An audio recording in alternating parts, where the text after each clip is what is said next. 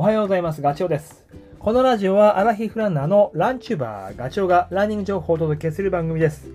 走りながら隙間時間にでも聞いていただき、走る気持ちがスイッチオンになれば嬉しいです。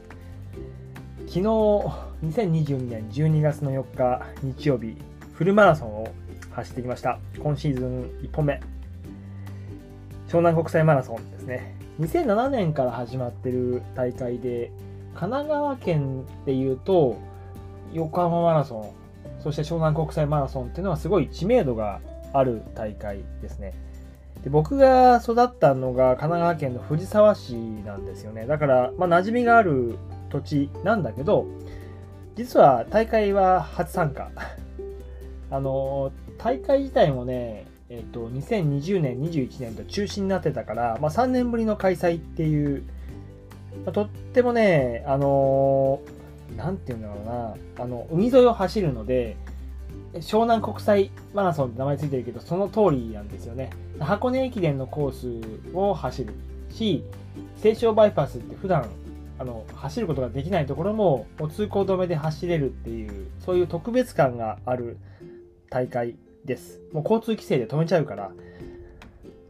で、今回はね、あのーその3年ぶりって言ったけど、その間にスポンサーが変わっていて、ゴールドウィンとノースフェイスになったんだよね。で、まあ、ゆえに新しい取り組みとして、あの、ゴミを出さない大会っていうのを目指すと。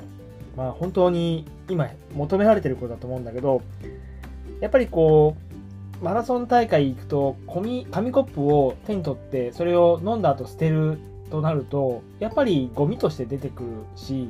ゴミ箱も大量に必要だし、それを片付けるスタッフもね、まあ、今時ちょっと、なんだろう、やっぱり口につけたものを あの拾ってゴミ箱にっていうのもあんまり良くはない、好ましくはないと思うので、まあ、ゴミを出さないっていう大会、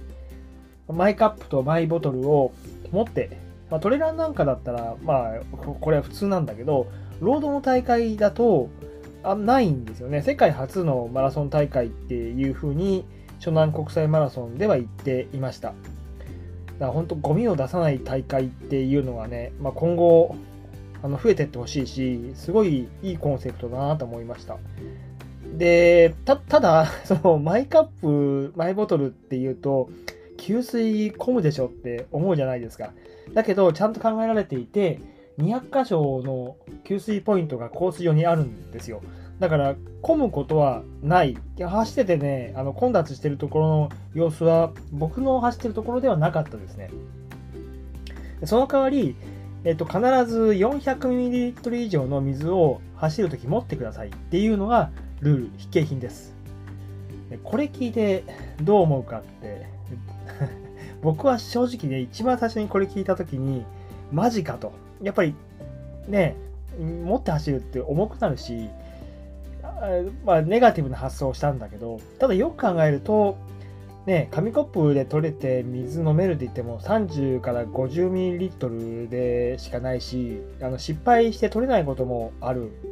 まあ、それ考えると自分の手元で好きな時に飲めるっていうのはありかなって、あの、さらにスペシャルドリンクにしとけば、あの、補給計画も計画通りに進むわけで、で、重さは気になるけど、飲んできゃ当然軽くなるんで、で、補給ポイントはガラガラだから、給水できるとなると、あんまりマイナスないなという気持ちでいましたし、実際走ってみてもね、それは、あの思いました。なんか、普通に紙コップ出す大会でも、もうマイボトルで走った方がいいかもしれないって思ったぐらい。まあ、それはただね、あの、人それぞれだし、ウエストバッグとかザックを背負ってる人もいたけど、あのそこまで持たなくてもいいような気が僕はしたですよ。あの、僕が持ってたのが、えっ、とね、マグボトルのハードケースのフラスコなんですよね。ウェリビーってやつ。でその中に4つのジェルを溶かして、えー走ってたんです。なので、あの、ジェルの袋を破いたりとかしなくてよかったんで、僕は全然ありありでしたし、多分3時間30分ぐらいまでのランナーだと、給水1回ないしは2回すれば、最後までいけるような気がします。僕はちなみに1回も給水しませんでした。はい。まあ、それは前段の話で。結果、結果ですね、結果を レースはね、3時間3、3分です。3時間切れなかったです。いやー、30キロまではね、ギリギリサブ3ペースで行ってたんですよ。ついていってたんですけど、まあ、ついていってた感じ。その後、あのー、失速。手は届いてたんだけど、こぼれ落ちました。簡単に。で今回のレースプランは、どうしようと思ってたかっていうと、あのー、5キロとりあえず走ってみて、いけるかいけないかをそこで判断しようっていう、そういう作戦でした。で、実際どうだったかっていうのを話をすると、天気は晴れ。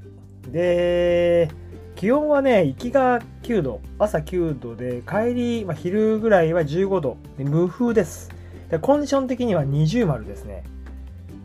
で、スタートは僕 A グループの最後尾です。えっ、ー、と、3時間30分のペーサーが B グループの先頭なので、その前。今から思えばね、もっと前に行けばよかったなって、もその3時間30分のペーサーの前にいるあたりで、自分の自信のなさが出てる守りの姿勢があり、ちょっと反省しています、今は。で、合法が用意どになって、1分でスタート、あの、ところまで、ゲートまで行けたと。で、スタートしたスピードは、キロ4分半ぐらいですね。A グループといってもね、結構、あの、ペース、いろんな方が混じっていて、思い通りに結構進めなかったんだよね。端っ、道路の端っこの方のスペースを使って前へ前へっていった感じです。だから本当にもうこの時はね、もっと最初から、最初の方から走ればよかったなって正直思ったところがありました。で、5分、あえて5キロの距離で、えー、っと、23分ですね。結構ゆっくりっていうか、余裕はありました。で、心拍も異常ないし、あこエンジンもようやくかかってきた感じなんで、えー、5キロから15キロぐらいはすご結構こう動きが良くて4分10秒切る感じのスピードでいけてで、えっ、ー、と10キロ地点で42分か。なんかこうあこれは意外に調子が上がってきたなって思ったところです。でその、えー、と4分だいたい10切るぐらいのペースでいってる時にあの3 3時間15分のペーサーを追い越し、で、3時間のペーサーの集団にも追いついた感じです。で、ハーフで21キロで1時間27分。これだったら3時間いけるかもしれないって、そういう風な思いがこの時出てきた。で、30キロで2時間7分。だけど、あの、30キロに行く28、29ぐらいで少し体が重くなってきて、なんかこうギリギリな感じ。3時間ギリギリギリな感じで、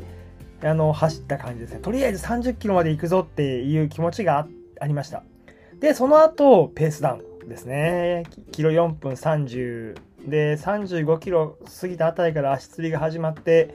キロ5分ぐらい。で、残り1キロ。40キロの時に、いや、41キロの時に、えっ、ー、と、12時の時報が9時スタートだから12時の時報になっちゃったらもう終わりなんですよ。3時間超えちゃってるんで残念。で、えー、結果3時間3分というところですね。まあ3分はでかい。まあただ20キロ走30キロ走なしで、で、かつまああれにかかって体調を先月落としてた割には、まあ、踏ん張れたかなとは思ってはいるけど、ただ反省点もやっぱり多くて、スタミナがなかったっていうのはやっぱりね、いや、いや、やっぱり練習しないとダメだなっていうのはつくづくあの思いましたね。はい、そんな感じです。まあ、走られた方、本当お疲れ様でした。で、あと、大会の運営に携わった関係者の皆様、本当にありがとうございました。走らせていただきまして。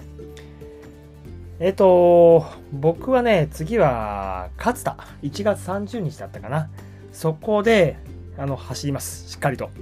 2021年、21年、20年か、20年勝田走って、52時間56分で走ってる大会なので、まあ、今回ちゃんと練習して、なんとか2時間55狙えるように頑張りたいと思います。はい。